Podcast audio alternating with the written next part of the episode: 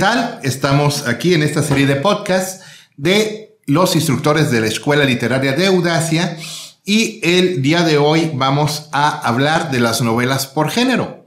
Porque las novelas, como las películas, como la música, tienen géneros para ayudar a afinar o definir qué es lo que le gusta a cada quien escuchar, ver o leer.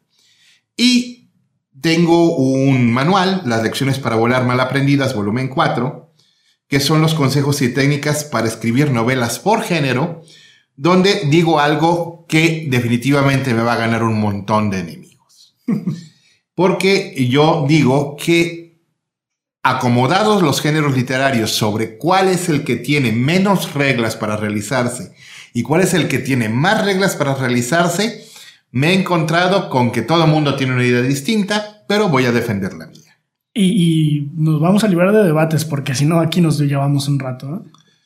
Eh, y bueno, hablando desde, desde, tomando como punto de partida esta categorización que hago de los géneros, voy a tener aquí a mis grandes amigos, camaradas, casi hermanos, somos familia, este, y no somos Lannister. Hablando de, no somos Lannister. Este, vamos a preguntarles cuáles son las novelas con que deberías empezar a introducirse en cada uno de los géneros. Bien, en mi categorización yo digo que la novela que tiene menos reglas para empezar a escribir.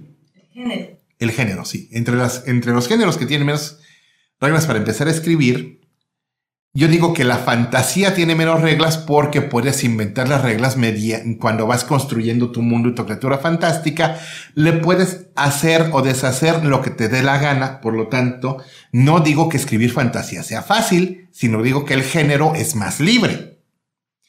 Luego me voy con la ciencia ficción porque solo tienes que darle una apariencia científica y puedes torcer todas las reglas que tú quieras con más o menos eh, libertad este, si quieres alejarte o conservar cierta base científica, y por eso es tantito más restrictivo que la fantasía. Luego me voy al terror, porque el elemento de terror, lo que causa el miedo, debe tener un sustento o fantástico o científico. Por eso lo pongo después de esos dos. Luego hablo de la novela histórica, porque la novela histórica tiene muchas más reglas que respetar el contexto histórico del que vas a hablar, pero te permite aprender las reglas para construir un medio ambiente social, político, económico, que te va a servir a la siguiente, al siguiente género, que es la novela negra, policíaca, detectivesca y criminal, que van a necesitar que narres los elementos que aprendiste a desarrollar en la novela histórica y al final pongo el romance porque el romance tiene muchas más, muchas más reglas que todos los demás géneros, aunque no lo parezca. ¿No lo parece? Intuitivamente dirías, hay una novela romántica debe ser más fácil.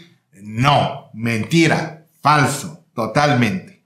Y todo eso está en las lecciones para volar mal aprendidas, eh, volumen 4, que es uno de los materiales que se va a dar si ustedes deciden tomar los cursos en la Escuela Literaria de Audacia que serán dados por alguno de nosotros tres. Empezamos. Voy a aventar la pelota. ¿Por dónde deberías empezar a leer fantasía, Ernesto? No hay dos respuestas para esta pregunta. Hay que empezar a leer fantasía por J.R.R. Tolkien.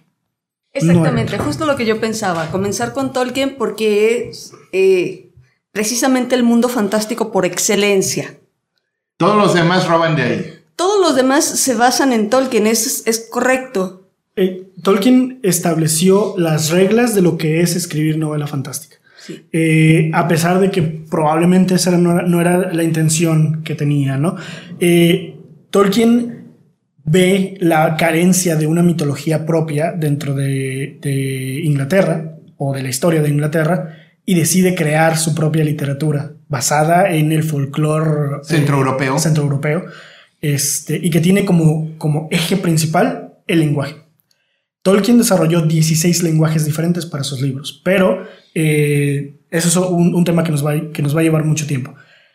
Eh, pero Tolkien no es comprensivo para un primer lector. Quizás el Hobbit sí, pero El Señor de los Anillos ya es mucho más complicado. Sí, el, Señor de los Anillos es más complicado. Eh, pero a, a, Tolkien lo empiezas a leer por el Hobbit, ¿no? No, a Tolkien comienzas a leerlo por el Silmarillion. Híjole, es como. Es super pro. Es como empezar por la Biblia. es como empezar por la Biblia, pero si no lees el Silmarillion en algún momento, muchos de los puntos que se tratan tanto en El Señor de los Anillos como en El Hobbit. Y en todo lo demás. Y en todo lo demás quedan medio perdidos. Entonces, eh, con Tolkien, el Silmarillion es la base y sienta todas las extensiones habidas y por haber dentro de su mundo. Es el instructivo de su mundo. Es el instructivo de su mundo, exactamente. Así que, de verdad, es muy recomendable comenzar por allí. Y si no te quieres aventar el manual de instrucciones de Tolkien, entonces comienza por el Hobbit. Muy bien. Eh, ¿Qué otro escritor tenemos? Eh, bueno, tu generación aprendió la fantasía a través de Harry Potter. Sí, y en, cierto sentido es una fantasía un poco más fácil. Sí. Eh, porque a pesar de que es un mundo definido con sus propias reglas y todo lo demás, es un mundo que se inserta dentro de la realidad. O sea, eh, en Tolkien la realidad es el mundo fantástico. En Harry Potter el mundo de la magia es un mundo paralelo. que eh, existe paralelamente al, mundo real o al, mundo no mágico. Eh, es en, bastantes sentidos es mucho más simple que Tolkien, eh, pero Rowling toma muchas de las, de las características de Tolkien para crear su mundo desde el camino del héroe, eh, la creación de criaturas fantásticas, etcétera, etcétera, ¿no? Entonces es como, es como pasar del maestro al, alumno. Un alumno aventajado, eso sí. Sí. Sí, completamente de acuerdo. Además, la ventaja que tiene Harry Potter y, es que cada novela va construyendo un pedazo más. Es decir, a lo largo de todas las novelas que ha escrito Rowling, va creando el mundo. Entonces nunca sabes ¿qué más va a haber a través de todo lo que nos están narrando con Harry Potter? ¿Y qué más va a suceder?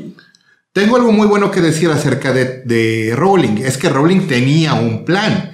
Tolkien no tenía un plan y se nota. Este, de hecho, de, de novelas fantásticas que son maravillosas y recomendamos grandísimamente está todo el mundo de Oz que la gente acostumbrada a Wicked y a la película con maravillosa Judy Garland, eh, no conoce más allá del primer y la segunda novela, pero son 14.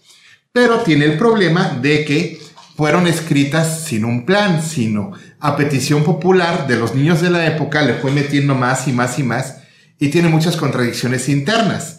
Tolkien no tiene tantas contradicciones, pero hace necesario muchas explicaciones lo cual lo hace, lo hace pesado. En cambio, Rowling sí tenía un plan desde el principio y se nota y, aunque no es una fantasía tan profunda, es mucho más limpia. Sí. Y inmersiva para el lector, lo cual es una gran, gran ayuda. Eh, ok, entonces vámonos sobre eh, ciencia ficción. ¿Qué recomiendan de ciencia ficción? Es un mundo muy amplio. Mucho. Eh, en el sentido de que existen demasiados géneros dentro de la ciencia ficción.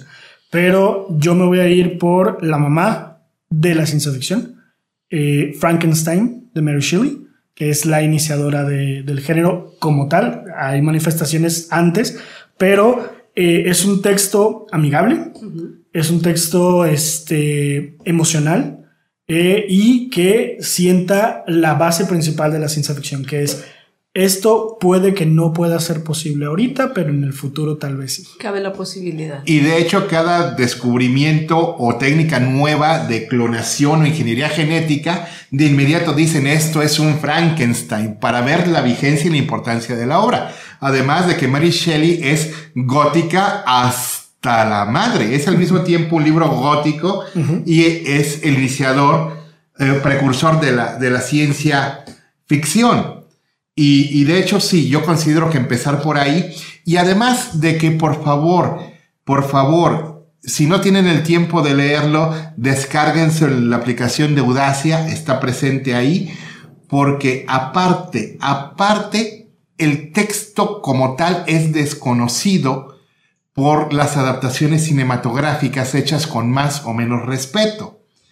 Este, la verdad es que la única película respetuosa del texto es la que hace Kenneth Braham y, todas las demás, eh, la, la, Universal le hizo horrores al pobre de Frankenstein. No hay un incendio en un molino, no hay una turba de aldeanos. Este, por favor, no, no, no, no, no, no. No hay Igor. No hay Igor. este, Igor. La verdad es que si lo ponemos en un contexto que nosotros trataríamos normalmente, el libro de Frankenstein está sumamente violado. Ha perdido muchas cosas para las versiones cinematográficas y leerlo te va a ayudar a descubrir un montón de cosas que no sabías que existían en la historia. Es simple y sencillamente fabuloso. Ok, vámonos a algo más moderno. ¿Qué me dicen de Asimov? Asimov eh, es todo lo que hay en ciencia ficción, en, robótica y en ópera espacial. Eh, que son dos subgéneros de la, ciencia ficción. Prácticamente los desarrolla él solo y todos los demás copian de él. Exactamente. Sí, eh, pero antes que Asimov, yo me iría por Verne. Eso nos lleva a la discusión de que Verne es ficción fantástica, porque son más novelas de aventuras con elementos que se creían posibles o se estaban apenas explorando en su momento histórico, que le pegó a muchísimas cosas, pero con precisión láser. Este, y, pero son básicamente, y, son novelas de, aventura que son disfrutabilísimas. Yo las amo, yo las amo. Pero, pero yo lo considero más del género de aventura con elementos de ciencia ficción o de ficción fantástica que ciencia ficción, ciencia ficción. ¿Se dan cuenta? Esta es una discusión grande, ancha, amplia. Sí, va para largo. Va para largo. Por eso. Y no nos metemos con las distopías porque. No, no, no, no, no, no, no, no, Ese es, ese es un podcast aparte, espérenlo próximamente. Porque tenemos distopías clásicas y distopías chic. No hablemos más de distopía. Ya, ya, nada, nada, nada. Entonces, Asimov sienta las bases, la guerra de las galaxias, Star Trek, todo mundo le ha copiado todo a Asimov, que empieza con sus novelas de robots y nos lleva a la saga de la Fundación, que va a tener próximamente una adaptación en Amazon Prime. En Apple TV. Ah, en Apple TV, perdón. Y la verdad estoy muerto de miedo a ver qué hacen con eso, porque si han violado a Frankenstein hasta el cansancio, eh, y nos duele, a los que hemos leído el texto, los que crecimos con la saga de, de robots de la Fundación, Estamos aterrados porque esto puede salir producida por las Wachowski. Producida por las Wachowski. Lo cual es una garantía de que sale increíblemente bien. O increíblemente mal. o increíblemente mal. No, es que no conocen puntos intermedios las Wachowski. Ok, terror. ¿Qué nos da miedo? A ver, eh, uy. Eh, dentro del terror, la figura del monstruo. Eh, que es básica para, el terror clásico. Yo creo que Drácula es la mejor forma de acercarse en un principio al terror. el hecho de que el personaje de hecho no tenga voz en todo el, todo el texto, de que sabemos sus acciones y sabemos a dónde está, a dónde ha ido y todo lo demás, porque otros nos lo dicen, le da un... un elemento de incertidumbre al lector, porque no sabes qué es lo que Drácula va a hacer después. Ni siquiera sabes sus intenciones, nunca. De hecho, hay larguísimos debates sobre el final de Drácula, sobre... Bueno, es, es, spoiler, es spoiler. Pero, pero si ustedes leen el libro de verdad, se van a meter en esa discusión de ¿y cuáles fueron sus intenciones todo el tiempo? ¿Lo detuvieron o lo ayudaron? ¿Se murió? ¿O no? ¿Está la expectativa? ¿Que va a seguir una noche de estas?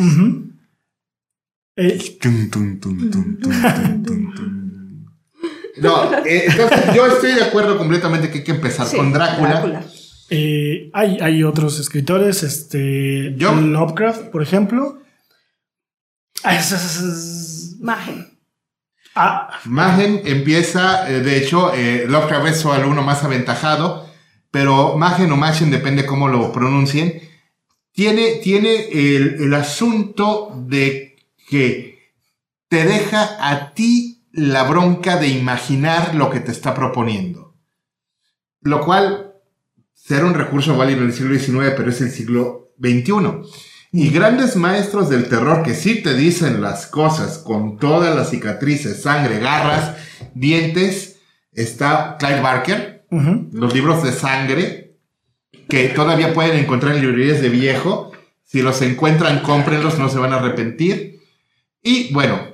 Bueno, pero estamos de acuerdo en que la manera en la que maneja el terror Magen es eh, completamente diferente, ¿no? Porque el que te deje a ti a la imaginación. Completar. Completar todos esos huecos que él deja a propósito. A propósito. A propósito. No es cosa sencilla, ni tampoco es para cualquiera.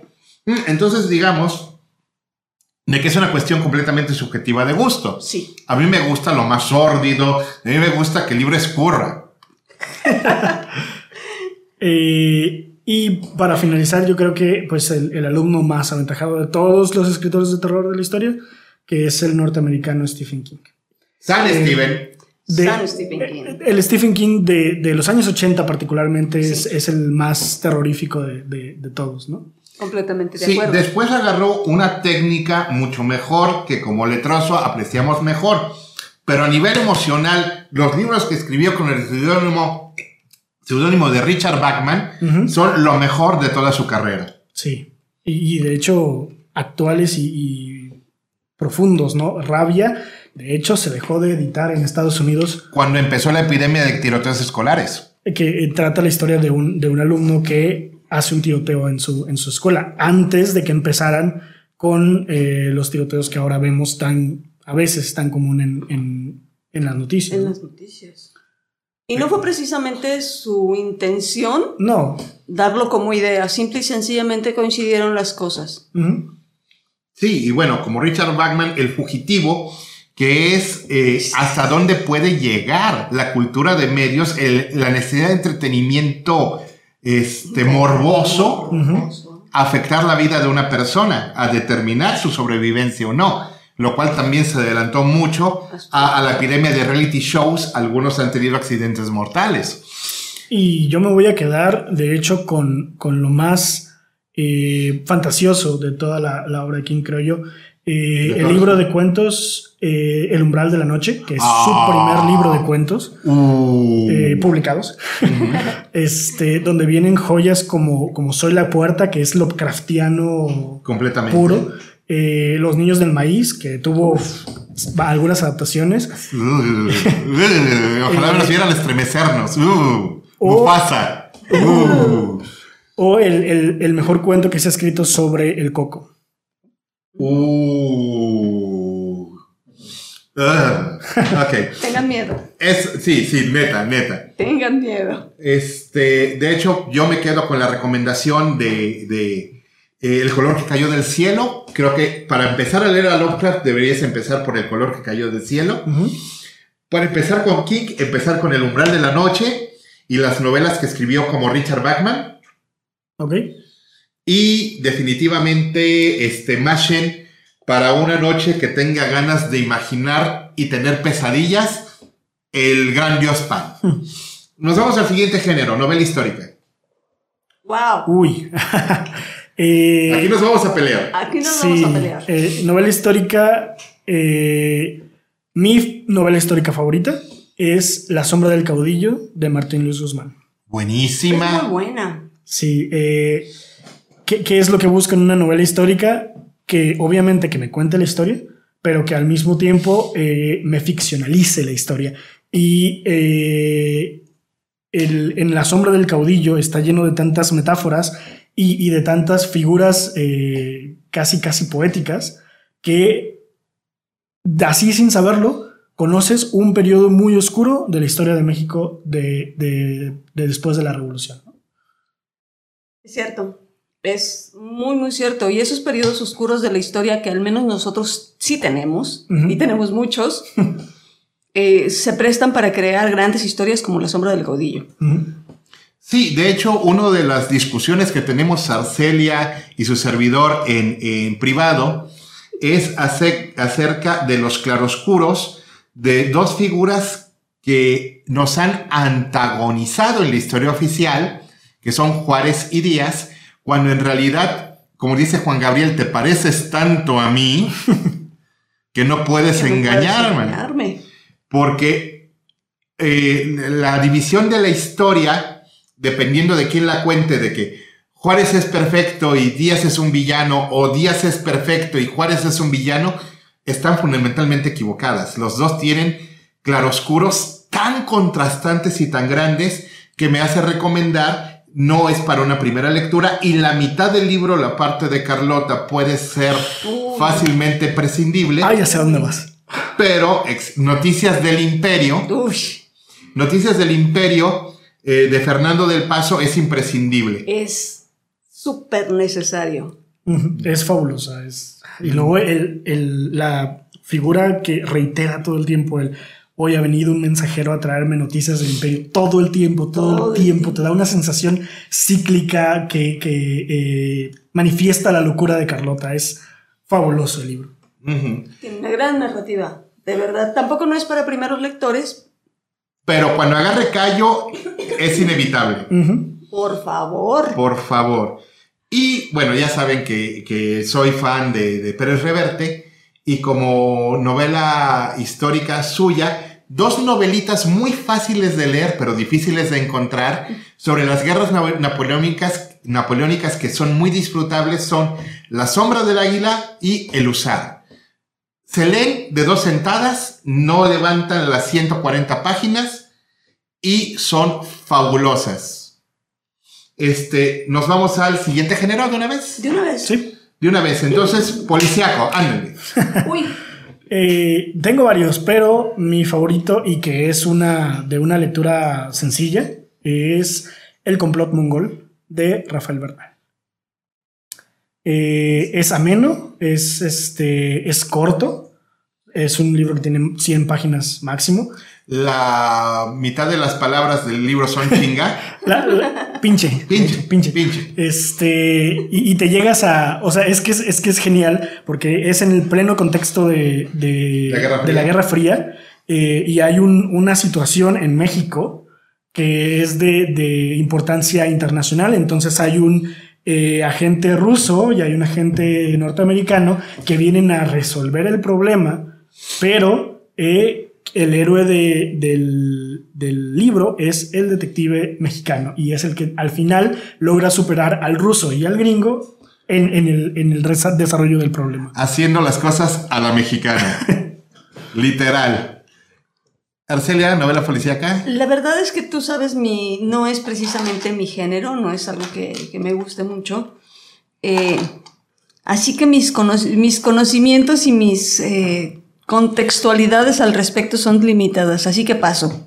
Bueno, está bien. Entonces, recomiendo sobre todo eh, un escritor que hace este, novela negra, que no es precisamente ni policial ni detectivesca, que es Horace McCoy, que escribe una novela fundamental, durísima, fácil de leer, pero difícil de tragar, que se llama ¿Acaso no matan a los caballos? Que es la novela más dura que he leído en mi vida. Tiene otras novelas como Los sudarios no tienen bolsillos, Debí de haberme quedado en casa, muy adecuada para la pandemia, que narran la vida de la clase baja y media estadounidense con sueños de glamour, grandeza y Hollywood enfrentada a la terrible realidad de las maneras más sórdidas es imperdible. Y por supuesto, Ed McBain, con sus cincuenta y tantos libros del Distrito 87, Distrito Policial Ficticio en una ciudad ficticia, con todo su equipo. El protagonista de la novela no es uno, es todo el equipo que de novela a novela durante 30 años va evolucionando, cambiando la manera en que hacen las cosas y que es imperdible. Siguiente género, vámonos al romántico. Libros románticos. Ah. Ah. Ok. Eh, dejando de lado Cumbres Borrascosas, que no es un libro romántico. No, no lo es. Eh, yo me quedo con dos clásicos de la literatura. El primero es Romeo y Julieta, por supuesto, eh, que establece las bases de la tragedia romántica. Y Orgullo y Prejuicio de Jane Austen. Orgullo y Prejuicio es el libro romántico por excelencia. Claro, es ese momento en el que eh, Darcy le dice a, a Elizabeth, la amo, la amo, la amo, después de todo el sufrimiento que llevaron, es, es apoteósico. Sí, la verdad, la verdad. Sí, es grandioso, es grandioso. Pero eh, en los libros de romance actuales, yo los considero romantóxicos. Yo opino lo mismo que tú. Sí, porque eh, libros como After o incluso The Notebook eh, romantizan situaciones que no son sanas en una pareja. Y es que, seamos honestos, y quiero adelantar parte del contenido del manual que, que donde hablo del tema, que es el hecho de que una historia de un amor igualitario, maduro, responsable entre personas sanas, no vende ni un carajo del libro. Esa es una. Y la otra es que, a contraparte de lo que tú dices, Ernesto, yo no consideraría Romeo y Julieta como una novela romántica. y en eso creo que tenemos mucho por decir. Sí, bueno, es que en realidad es romántica en el sentido de que la pasión pudo más que la lógica y pudo más que la conveniencia y lo arriesgaron todo, pero con perdón se lanzaron a lo baboso. Este, eh, quiero un romance como el de Romeo y Julieta. ¡Tóxico! Una escapada entre un pelagartón de 17 y una chamaca de 14 que deja siete muertos en tres días. en serio, lee el libro, ¿no? El libro es hermoso. Pero quien dice que quiere una historia como Romeo y Julieta es que no ha leído el libro. Es más, ni siquiera ha visto la película. Este. Y hay algunas muy buenas. Okay. otra vez. Es ah, más, hay, hay versiones interesantes. La, la, la, versión de Baz Luhrmann es, es interesante porque la traslada al, al mundo moderno, ¿no? Pero. Eh. Eh. La verdad, me parece que el principal problema de Romeo plus Juliet uh -huh. con Leonardo DiCaprio y Claire, Claire Danes. Claire Danes.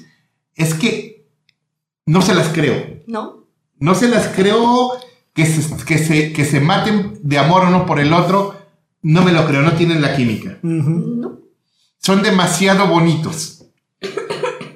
Y hablamos de que estamos hablando de un DiCaprio antes de haber filmado. Titanic, antes de Titanic. Antes de Titanic. No, y, el no, no. y, el Titanic todavía era bonito. No, no, no. Antes de haber filmado El hombre de la máscara de hierro, ah. donde lo pusieron en medio de los monstruos que son John Malkovich, Jeremy Irons y Gerard Depardieu, no más. donde tuvo que aprender a actuar porque si no se lo tragaban vivo y a partir de ahí considero que Leo se convirtió en un gran actor. Uh -huh. Completamente de acuerdo, pero Estoy de estamos acuerdo. hablando de un tremendo peliculón con una historia que, pues, la verdad, Uh -huh. no es la dulce y romántica historia que nos, que nos hicieron creer. Es mentira. Es mentira. Es que el amor bonito no, es que, ya no, lo digo, es no, que no bonito es solamente de, de, de, de, adolescentes inocentes, casi puros, porque ya no, hay, ya no hay puros después del internet, con todo lo que sabemos que contiene.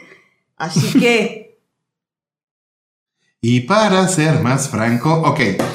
Entonces, por dónde empezar a leer romance, Jane Austen dice, Jane dice Austen. Ernesto, este, también dice Shakespeare. Yo diría algo así, un romance bonito. ¡Ey! Laura Esquivel. Ah, Laura Esquivel, ¿cómo no? ¿Como agua para chocolate? Como agua para, para chocolate. chocolate. Es una novela romántica bonita, de un amor casi, casi rayando en lo tóxico. Pero se salva al final. Pero se salva al final, este, entonces creo que funciona. Y, y bueno, eh, Isabel Allende. Isabel Allende, por Dios santo. Sí, eh, de hecho, eh, a Isabel Allende medio la hemos perdido porque se puso en sus últimas novelas a escribir para sus nietos. Y su novela fantástica que escribió para su nieto varón es, es muy de género, es muy... sigue la misma estructura las tres novelas y medio la perdimos ahí, pero la novela que escribe para su nieta, que es este, el diario de Maya, el diario de Maya. eh, es mucho mejor que las que hizo para el nieto. Y le hemos medio perdido porque se puso, se puso a escribir para adolescentes. Se puso en plan abuela. Se puso en plan abuela, sí, se puso en plan abuela. Pero de amor y de sombras, la casa de los espíritus. La casa de los espíritus, Dios. Es una maravilla. Yo empezaría por ahí. ¿Sí? ¿Tú qué opinas? Eh, yo no he leído La casa de los espíritus. ok, como decía nuestro maestro que no queremos citar, Ernesto no quiere citar, ¿cómo puedes ir por la vida sin haber leído? La Casa de los Espíritus. Bueno, si empezamos, este, hay un montón de libros que nos faltan. Bueno, creo que después de todo cada uno comienza por rutas diferentes y es válido, ¿no? Yo no le cuestiono que no haya leído La Casa de los Espíritus. No, de hecho yo tampoco, pero quería sacar la frase. Pero tenemos que decirle que en algún momento de tu vida la tienes que leer. Va. Sale. Leída, no película. La película es buena, pero la, la novela es mucho mejor. Sí, la novela es impresionantemente mejor. Y de hecho, este, ya para cerrar este podcast, ah. en que hablamos por, por, dónde, por dónde empezar a llegarle a los géneros, yo quiero decirles que el libro que los haga sentir bien es el libro correcto. Si un libro no los captura a las primeras 15 páginas, puede ser que no sea el momento de agarrarlo, o puede ser que no sea libro para usted. y no hay ningún... saco la estadística de que leyendo un libro a la semana durante 30 años, un libro a la semana durante 30 años. Lee 150. Este, eh, o, tantito más ah, tiempo. 1500. Este, son 1500 libros.